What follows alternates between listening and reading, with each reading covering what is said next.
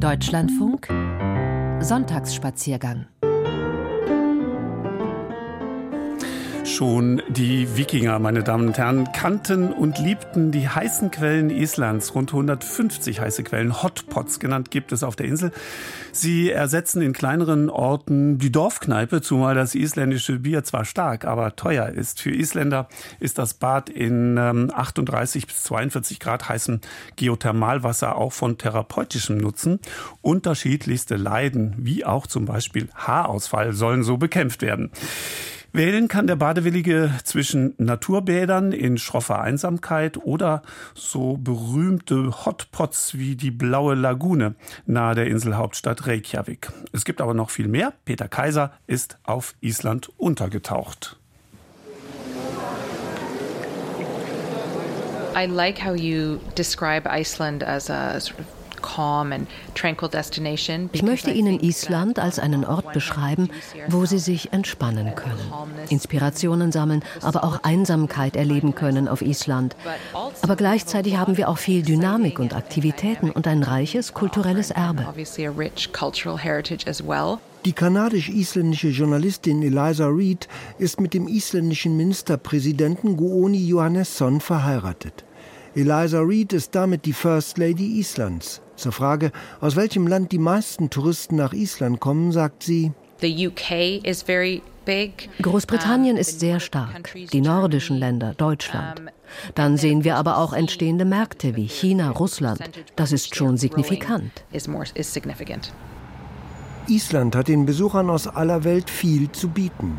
Das weltweit erste Parlament eines unabhängigen Staates etwa dann Gletscher oder die Silfra-Spalte, eine Spalte zwischen den tektonischen Erdplatten von Nordamerika und Europa, durch die man tauchen kann. Whale-Watching oder Polarlichter, zusätzlich atemberaubende Landschaften und natürlich die gigantischen Vulkane und imposanten Geysire. Überhaupt die Geothermalaktivitäten. Sky Lagoon die Sky Lagoon ist eine Idee von zwei alten Freunden. Es ist eine schöne alte Idee. Sie ist gebaut mit dem traditionellen überlieferten Wissen, um isländische Badekultur zu ehren sagt Heidi, die Marketingchefin der Sky Lagoon, der erst 2021 erbauten neuen Badeattraktion nahe der isländischen Hauptstadt Reykjavik. Wir haben hier etwas geschaffen, wo man komplett die Zeit und den Ort vergessen kann ganz nah am Atlantischen Ozean und man dann wegschwebt.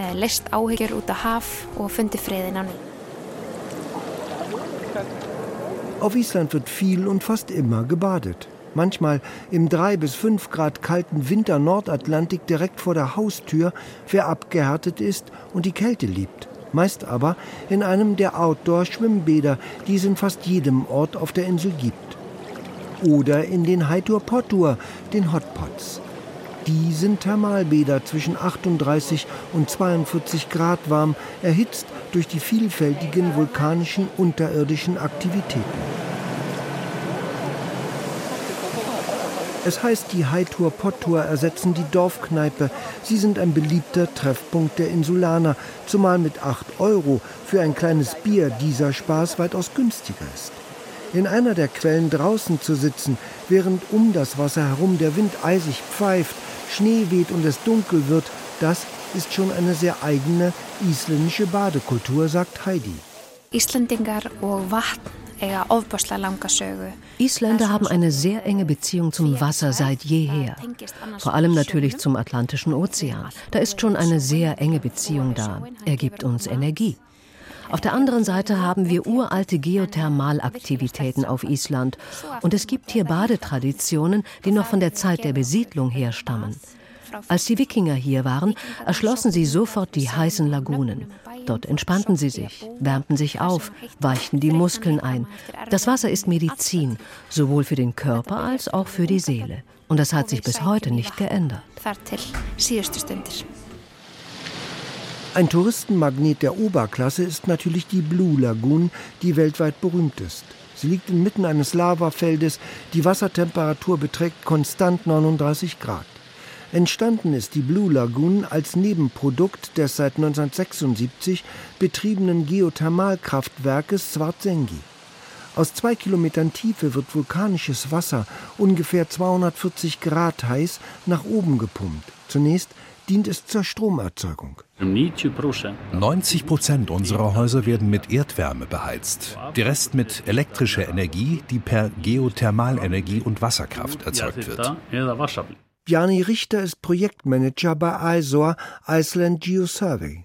Die Regierungsinstitution erforscht und erkundet geothermische Ressourcen auf Island. Mehr als 80 Prozent von Islands Energiebedarf werden aus erneuerbaren und ökologischen Energiequellen bezogen, also Erdwärme und Wasserkraft.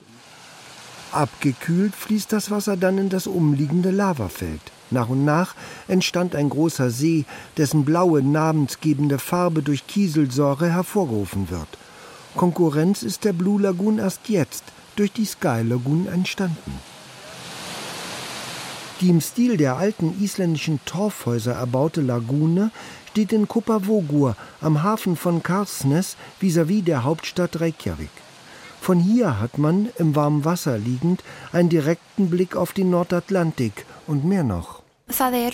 Ich würde sagen, da gibt es eine Menge heilende Mineralien im Wasser und wir reichen noch Meersalz und verschiedene Öle.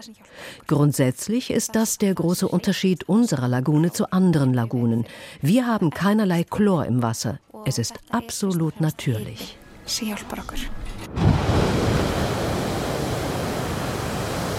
Zum Baden nach Island, das könnte ein Touristentrend zusätzlich werden. Zu Vulkanen wandern, Eishöhlen oder Polarlichter anschauen, Elfen suchen, Golden Circle Touren und anderes mehr.